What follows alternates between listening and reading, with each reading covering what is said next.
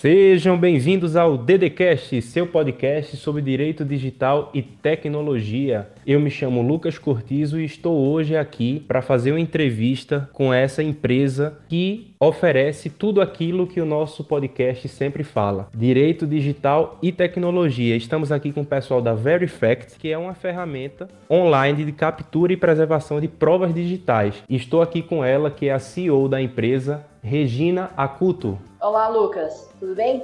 Tudo bem, Regina. E com ele, Alexandre Munhoz. Tudo bem, Lucas? Beleza. Então, pessoal, primeiramente queria que vocês se apresentassem para os nossos DDcasts. Queria saber um pouco da trajetória de vocês, como é que vocês se conheceram, se vocês já se conheceram é, na empresa, se conhecem de antes, como é que, como é que surgiu essa empresa que trata sobre provas digitais? Bom, a gente já era sócio é, de outra empresa e é, a ideia surgiu alguns anos atrás, quando a gente teve um problema e tínhamos alguns clientes que é, desenvolviam trabalhos conosco, a gente sempre pedia para eles registrarem alguns materiais, alguns trabalhos junto ao INPI, só que uma parte desses clientes nunca fez o registro. E aí a gente sempre tinha problemas posteriores de coletar provas para encaminhar para advogado, e aí em seguida é, comprovar que esse trabalho tinha sido eh, desenvolvido para o cliente e tinha um processo de anterioridade. E a gente começou a ver se existiam outras, outros clientes, outras pessoas que tinham a mesma dor que a gente, de um trabalho é, doloroso de coletar provas que foram feitas de materiais é, de dois, três anos anteriores. E a gente viu que tinha, mas que não era uma coisa tão importante assim não era uma, uma, dor muito forte no mercado. Só que aí a gente começou a verificar que é, a lógica da solução que a gente estava pensando em relação a como fazer com que evidências digitais fossem preservadas pode não fazer sentido, não podia não fazer sentido na época para o setor de tecnologia. Né, principalmente para a área é, que a gente atuava, mas que para outras áreas faz o total sentido que é o caso dos advogados. A gente conversou com alguns colegas, alguns conhecidos que são advogados, e um deles mencionou o seguinte: Olha, eu tenho um problema muito sério, porque é, vou registrar um material é, em processo eleitoral e é um problema porque esse material ele está na internet é, de madrugada, nos finais de semana. Quando eu vou fazer o registro desse material junto a um cartório, é, esse material já desapareceu, porque a pessoa apagou do site, apagou da, da internet. Então faz sentido se, você, se a gente pudesse preservar esse material para é, de forma adequada e mais rápida, para que a gente pudesse usar isso como prova em um processo. E foi a partir daí que a gente começou a ver que realmente fazia sentido e temos desenvolvido há aproximadamente três anos já essa tecnologia, essa solução para o meio jurídico. Ah, perfeito. Então então, pelo que eu entendi, vocês não são é, da área jurídica, assim, por formação, mas por conversar com amigos advogados, chegaram a uma solução a, a esse mundo jurídico que tanto precisa de eficiência, de, enfim, de facilidade na hora de coletar provas. A gente se cercou de muita gente relacionada a esse sistema.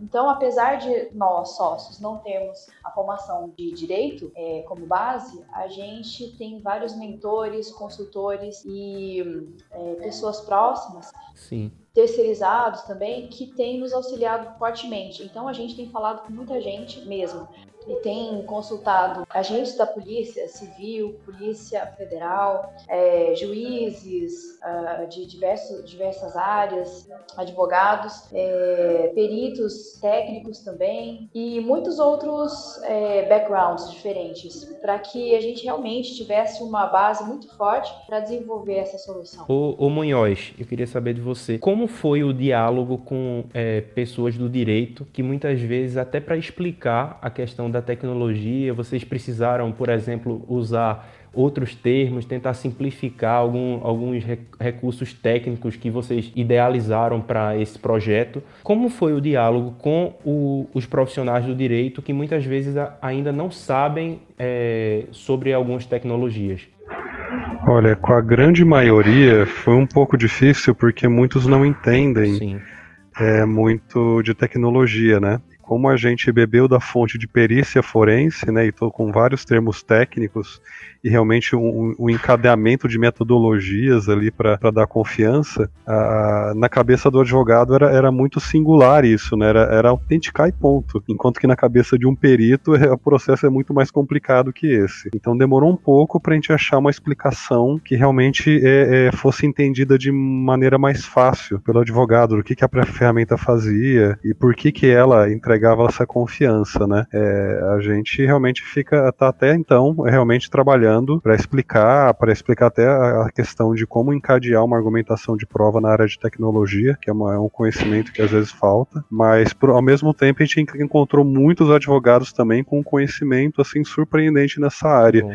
Alguns que a gente nem, explicou, nem precisou explicar muito. A gente falou três, quatro palavras, a pessoa já entendeu a ferramenta, entendeu que fazia sentido, né? Mas a gente tem esses, eh, tem esses dois lados, né? Tem aqueles que entendem muito realmente e veem que faz, fazem sentido, e outros que a gente tem que ter uma explicação um pouco mais didática, assim, para a pessoa entender o porquê que a plataforma faz sentido e por que ela entrega confiança nessa, nessa área de provas digitais. É, eu gostei que você falou que alguns advogados queriam autenticar e ponto. Mas para você vocês, eu já sei que a palavra autenticar não é muito é, adequada. Eu queria entender por que é, vocês seguem essa linha de que assim a, o termo autenticar muitas vezes não, não garante assim a veracidade daquele daquele conteúdo. Olha, a palavra autenticar sozinha, ela pode ser interpretada do jeito que você quiser.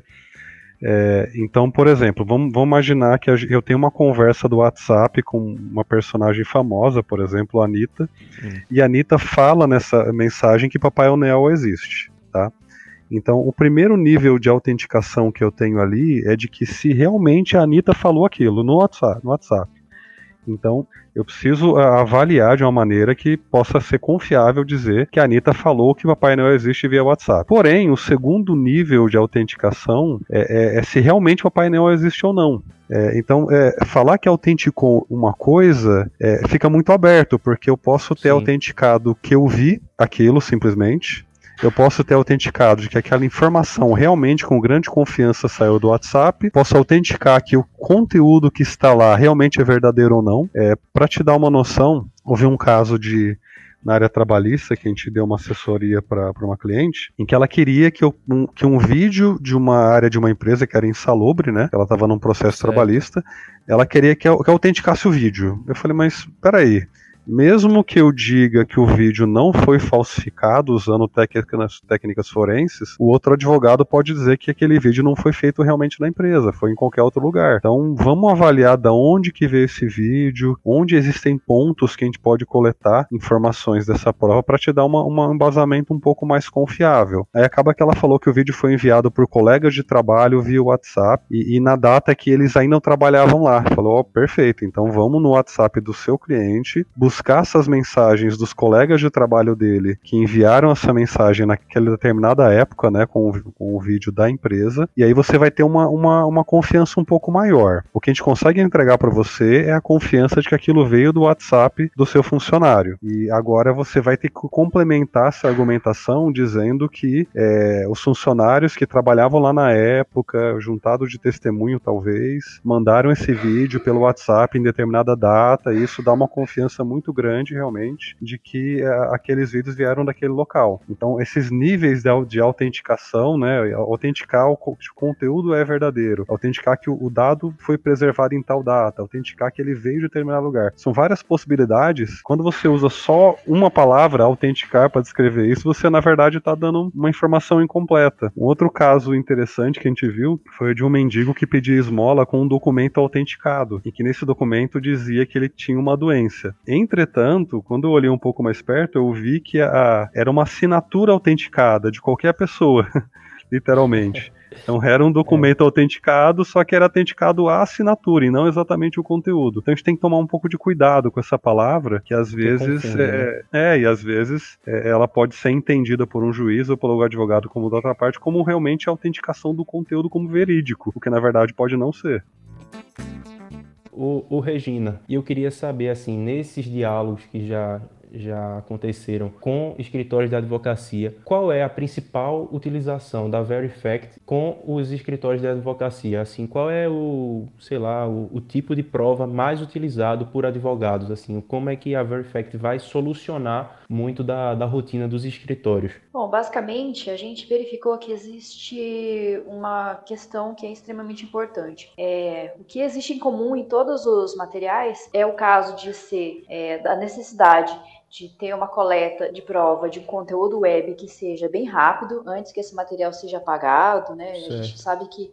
a internet é um meio muito volátil, muito, seja, muito. pode estar disponível e acessível agora e daqui a cinco minutos simplesmente pode sumir ou ser alterado. É, e a outra necessidade também que a gente vê que é comum é que tenha mais robustez. Então a gente viu, por exemplo, é, a Polícia Civil do Estado do Paraná, ela é pioneira no Brasil na utilização da Verifact para a coleta de provas digitais. Então a gente entrou em contato com eles no ano passado, em 2019, e verificou que eles tinham uma necessidade, eles já estavam procurando a desenvolver internamente é, uma solução para fazer o registro dos materiais de inquéritos internos certo. e também é, boletins de ocorrência, é, principalmente na Delegacia da Mulher e no, no Núcleo de é, Combate a Crimes Cibernéticos. Porque eles têm fé pública, né? Eles podem fazer a documentação, a, o registro de materiais utilizando a fé pública do Estado. No entanto, eles disseram que isso não estava sendo suficiente para fazer registro desses conteúdos digitais, é, conversa de WhatsApp, certo. conteúdo de site, e-mail, porque é, a forma como estava sendo registrada não tinha técnica forense.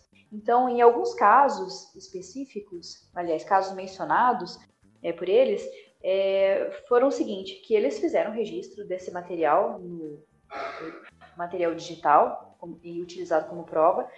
Só que no processo, essas provas eles, elas acabaram sendo impugnadas porque o advogado da parte contrária conseguiu derrubar a prova, alegando que existiam falhas na coleta, que esse material ele não tinha como periciar, não era auditável, né? Então é, é um caso que a gente viu que era comum.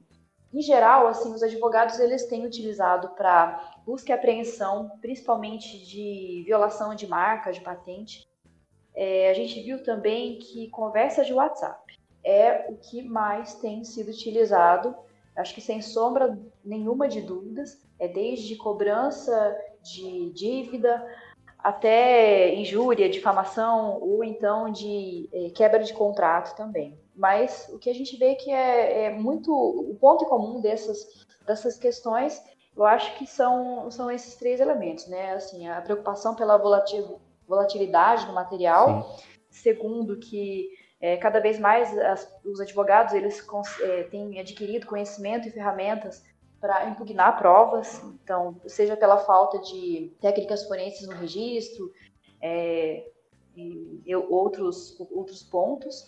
E é, em terceiro também, que eu não mencionei ainda, é o que é muito falado para a gente, assim, que a gente escuta bastante, é o alto custo do, do registro convencional. Né? A gente sabe que é, isso acaba fazendo com que exista uma elitização do direito, né? O custo para fazer o registro de um material digital hoje, atualmente, no meio é, convencional, é extremamente caro. É uma queixa muito grande de advogados e principalmente dos, dos clientes, né, dos requerentes. Se você me permite complementar um pouquinho, Sim, claro. é, o, o, caso da Polícia Civil, eles têm a Polícia Científica lá dentro, que tem perícia técnica. Entretanto, é, no atendimento de rotina, né, principalmente delegacia da mulher, em que é um volume muito grande, é, não, havia, não havia como você trazer realmente perícia técnica para tudo isso. Então, mesmo, mesmo uh, em, em, polícias que têm o, o, a mão de obra técnica, é, uma mão de obra técnica hoje demoraria talvez umas 5 horas para fazer o que a gente faz em alguns minutos numa plataforma que é automatizada. Então, é, mesmo, mesmo com a perícia técnica interna, a gente automatiza e agiliza. Mas realmente, em casos como delegacia da mulher, como o volume é muito grande, não, não dava conta de fazer de uma forma rápida antes que a informação informação fosse removida. Aí o questionamento que a gente faz, a, fé, a mera fé pública para registro de provas digitais, né, é que ela pode, o, o, testemunho ocular de um material digital, que é uma situação técnica complexa, realmente ele não é o bastante. A pessoa pode ser enganada. Se você levar um, um portador de fé pública a um show de mágica, ele vai dizer que uma pessoa foi cortada ao meio, que um coelho saiu da cartola e que o mágico desapareceu no palco. Ponto. É isso que ele consegue dizer como testemunha ocular ou cinco sentidos daquela situação. Entretanto, isso, isso, um testemunho desse como prova digital, você até suprime, você prejudica o direito de defesa da outra parte, porque você não tem como questionar esse material, analisar ele, né, para ver se realmente foi fraudado ou não, porque ele é incompleto, ele não tem detalhes, ele não foi avaliado com, com, com os procedimentos corretos. Não tem, a gente ouviu até de advogados falando que usavam esse argumento para impugnar provas, né, como a prejudicação do direito de defesa, já que não é possível auditar o, o material coletado a partir de um mero testemunho. Perfeito, Munhoz, perfeito. E assim, vocês falaram muito das técnicas forenses, eu queria entender um pouquinho melhor quais são as técnicas forenses que a Verifact oferece na, na plataforma. Quais são as formas de, de garantir essa segurança na produção de provas que vocês oferecem? Bom, é, é, bastante coisa. Vamos começar pela parte forense. É, na verdade, as técnicas forenses, é, cada tem técnicas inventadas diariamente. Então, toda vez que surge um novo aplicativo, um novo programa, existe uma técnica para abordar ele e retirar dados significativos dele, né? Porém, existem as práticas gerais, as boas práticas gerais. A primeira delas, por exemplo, é você trabalhar com um ambiente recém-formatado, que não tenha é, feito nenhuma atividade anterior, para que você não contamine aquela coleta com dados é, é, de outra situação. É, uma outra também é o coleta de metadados técnicos, né? São dados não aparentes da situação, mas que podem ser analisados para buscar informação que estava escondida ou realmente para avaliar a veracidade daquele, daquele registro. É, e nessa coleta de metadados técnicos envolve anotação de horário UTC, cálculo hash de todos os arquivos, né? E realmente coletar o máximo de metadados possível, né, relevantes para você ter aquela situação. E depois você usar um método de preservação digital que seja confiável. É, no nosso caso, a gente usou a certificação digital brasileira, que já é regulamentada no Brasil. Perfeito. Tem um recurso chamado carimbo de tempo, esse carimbo de tempo você aplica em um PDF ou um arquivo e ele gera uma prova é, não contestável dentro do território brasileiro da existência daqueles dados naquela determinada data e hora, né? A gente poderia ter usado blockchain, mas o carimbo de tempo faz a mesma coisa e, e tem regulamentação no Brasil, né? E, e, junto a essas técnicas forenses, a gente conseguiu desenvolver um, um método para efetivamente evitar a intervenção de um, de um, usuário malicioso, por exemplo, nesse processo de coleta. Assim que você cria uma sessão na Verifact, é criado um ambiente externo ao seu computador, ele roda em um servidor, e, e aí você meramente assiste um vídeo do que está acontecendo lá, interagindo minimamente com mouse e teclado. E, e nessa estrutura a gente consegue restringir a interação de usuário e evitar que ele intervenha nesse processo. E por isso que a gente tem realmente afirmado que a gente tem um sistema efetivo para evitar a fraude nesse processo, e com isso a gente dá uma grande confiança de que aquela informação existia naquele contexto, conforme foi, foi capturado. Mas assim, eu queria puxar um pouco para o meu lado aqui agora, porque, como vocês falaram, coleta de metadados, mas também de um acompanhamento e, e também de uma captura de dados, por que não? Eu queria saber se a empresa já, provavelmente sim, já está ciente que vai entrar em vigor no Brasil a Lei de Proteção de Dados, agora em 2020, e queria saber o que é que a empresa já fez ou que pretende fazer para é, atingir esse compliance com, com essa nova norma que, que vai atingir, sobretudo, é, empresas que processem, que realizem o tratamento de dados pessoais. Vocês já, já estão atentos a essa nova norma e qual, qual seria as soluções é, após a, a, LGPD que a, a Verifact imagina como uma, uma solução é, em conformidade com essa lei. Nossa, excelente pergunta, porque é uma coisa importantíssima, né? Ainda Sim. mais com uma lei que é, a gente percebe que é, os brasileiros eles não estão se preocupando quanto deveriam, é, já que ela possivelmente entrará em vigor agora em agosto de 2020. Isso. Bom, a gente começou e a grande vantagem de ter feito esse projeto do zero foi exatamente de pensar desde o início sobre essa questão de proteção e principalmente tratamento dos dados. Então, desde o do dia zero do, da Verifact, a gente pensou em como fazer com que essa, é, esses dados fossem tratados de uma forma adequada, atendendo completamente a lei e como fazer também com que é, esse, é, esse sistema todo, esse processo fosse seguro. Baseado nessa questão, a gente sabe que é muito importante que tenha uma criptografia durante o processo e que esses dados eles é, sejam tratados de uma forma muito cuidadosa. Perfeito. Então, pensamos, então a, a, é, todo o sistema, toda a coleta de dados digitais, ela é criptografada e a gente tem também se cercado de alguns escritórios de advocacia que atuam conosco como consultoria para atender é, essa questão. Do ponto de vista técnico, é, realmente é tudo encriptado uh, em todo lugar, desde a comunicação entre os servidores até armazenamento de dados que já são processados e armazenados em servidores brasileiros brasileiros, e o único que tem acesso aos dados é o próprio usuário ou pessoas que ele compartilha, e as informações pessoais dele de cadastro só, só serão usadas e são usadas para o benefício dele no uso do produto ou por questões operacionais, né, como recuperação de senha, é, aviso de manutenções e esse tipo de coisa. Então a gente realmente fugiu de qualquer prática que poderia ser é, bater de frente com a LGPD. No, no design do produto mesmo já foi pensado nisso. É isso que eu ia comentar que vocês, eu acho que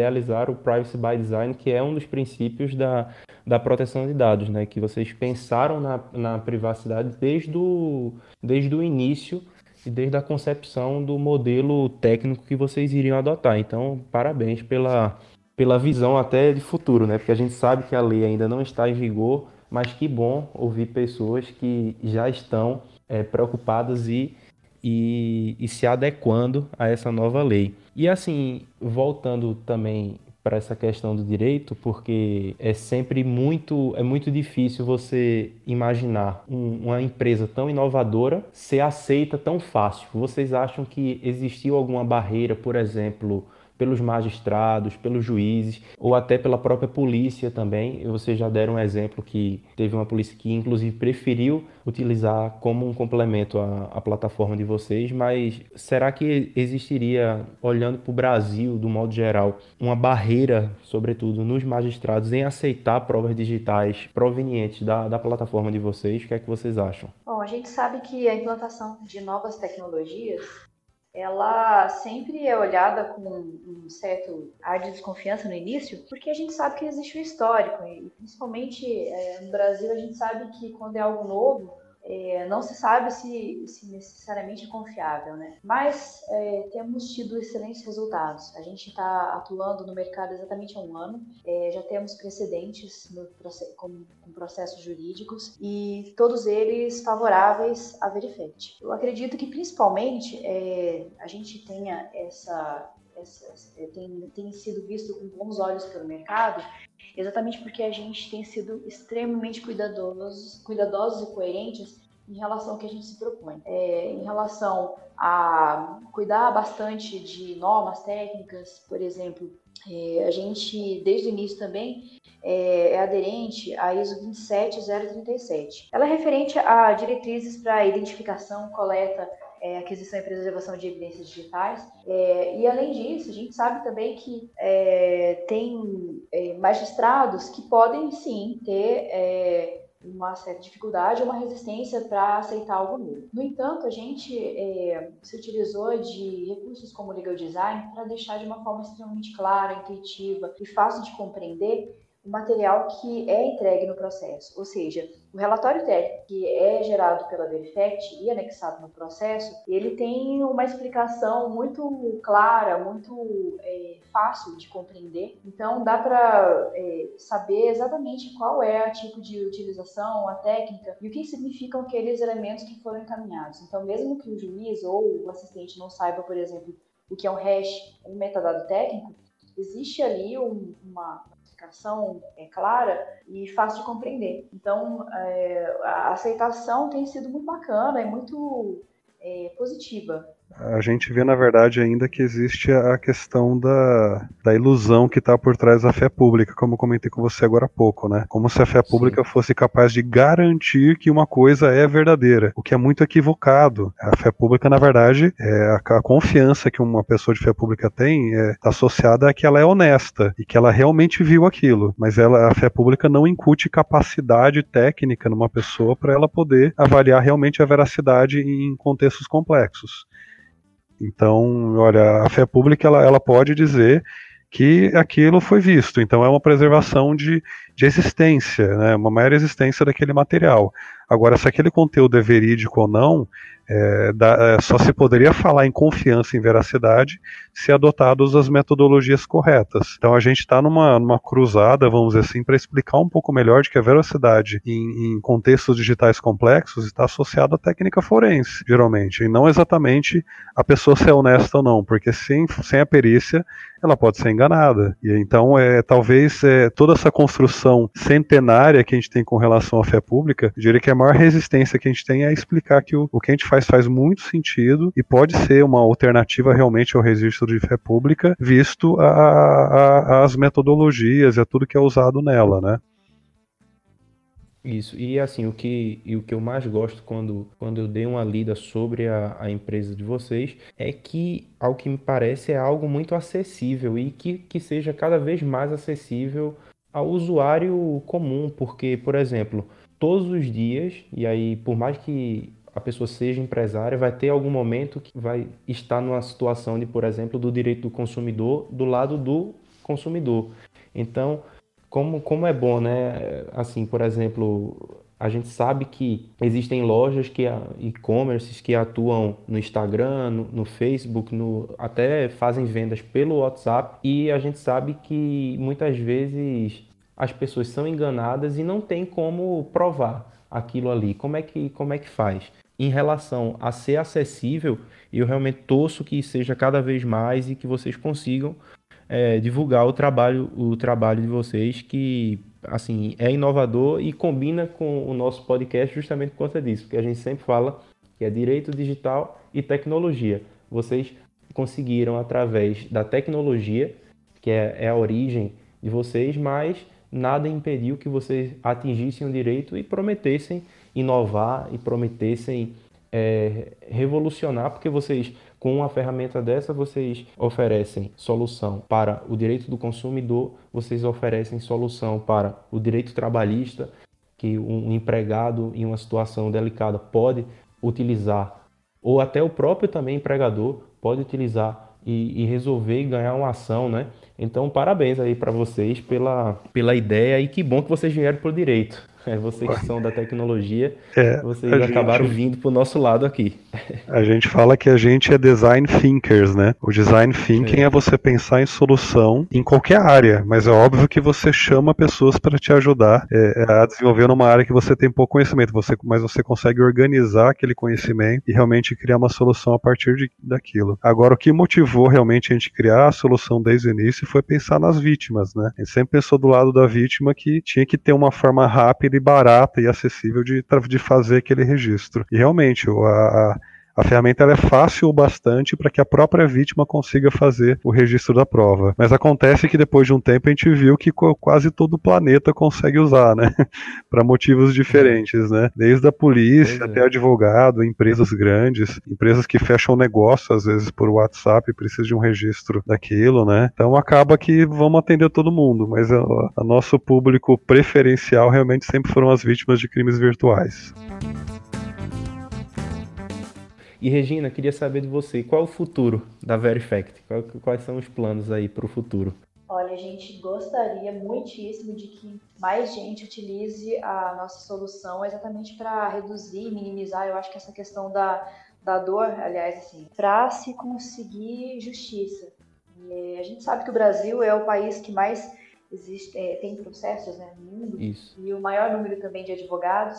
Mas a gente viu também assim quão doloroso é para a vítima fazer procedimentos que são deveriam ser até hoje simples, mas ainda não são. É, por exemplo, um caso de é, vazamento de fotos íntimas é extremamente constrangedor para a pessoa geralmente, né? Isso. Ela precisa ir até um cartório fazer o registro, ou então uma delegacia, e a gente sabe que o custo é extremamente alto e não queremos isso para mais ninguém. Então tem um caso também que aconteceu é que é, uma pessoa tentou fazer é, o registro, parece que foi uma negociação, alguma coisa assim, e o trabalho que dava era muito grande. É, a pessoa imprimiu a, um e-mail e achando que esse material podia ser usado como prova e ele foi desconsiderado, obviamente. Desmanche.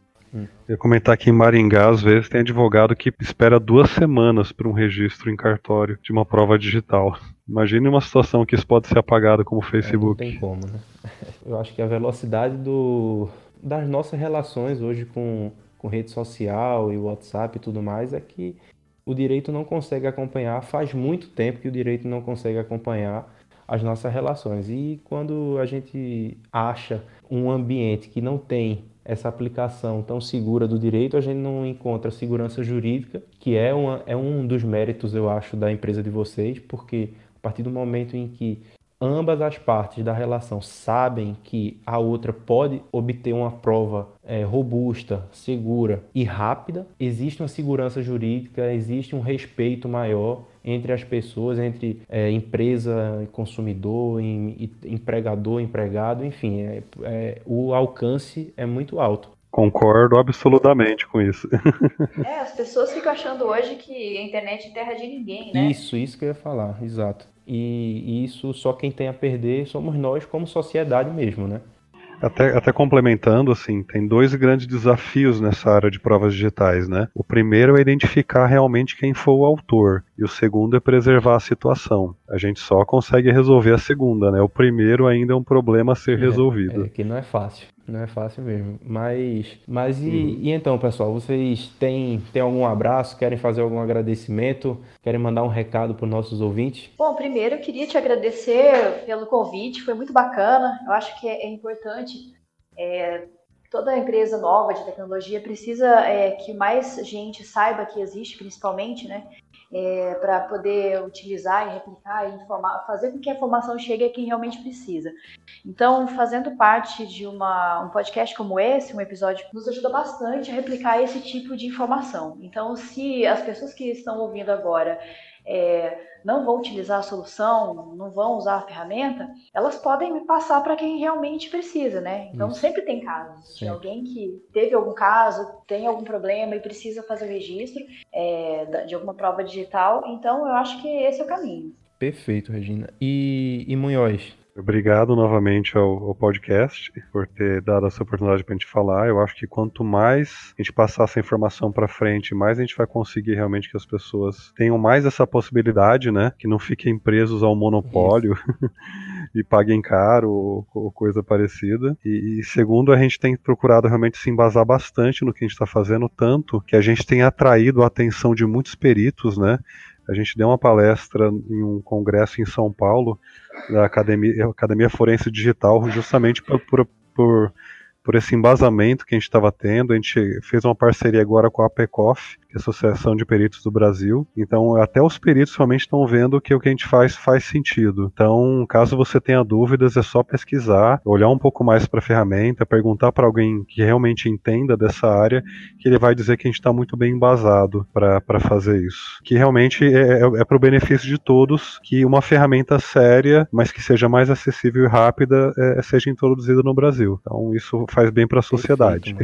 ah, uma coisa que a gente esqueceu também, hum antes que eu Lógico. encerre, é, a forma como, é, se, se você quer registrar algum material digital, um conteúdo web pela Verifact, é bem simples. Bom, a gente é, fez de uma forma extremamente simples e intuitiva. Então, é, a princípio, só basta criar um login no site verifact.com.br, ter crédito suficiente, se eles são pré-pagos, uhum. É, para fazer a emissão de um relatório. É, atualmente, agora no início de janeiro, a, uma captura, um relatório custa R$ 69,00 e dá mais ou menos 30 minutos de navegação é, dessa, desses materiais para fazer o registro desses materiais e aí seguir o procedimento que está dentro do site, bem simples. Então não tem mensalidade, não, não precisa ter é, taxa de adesão nem anuidade. A gente fez de uma forma extremamente simples para usar da forma como precisa. Pode ser uma vez só ou então de uma forma recorrente, constante. E, é na hora, né? Só basta a conexão com a, com a rede que já vai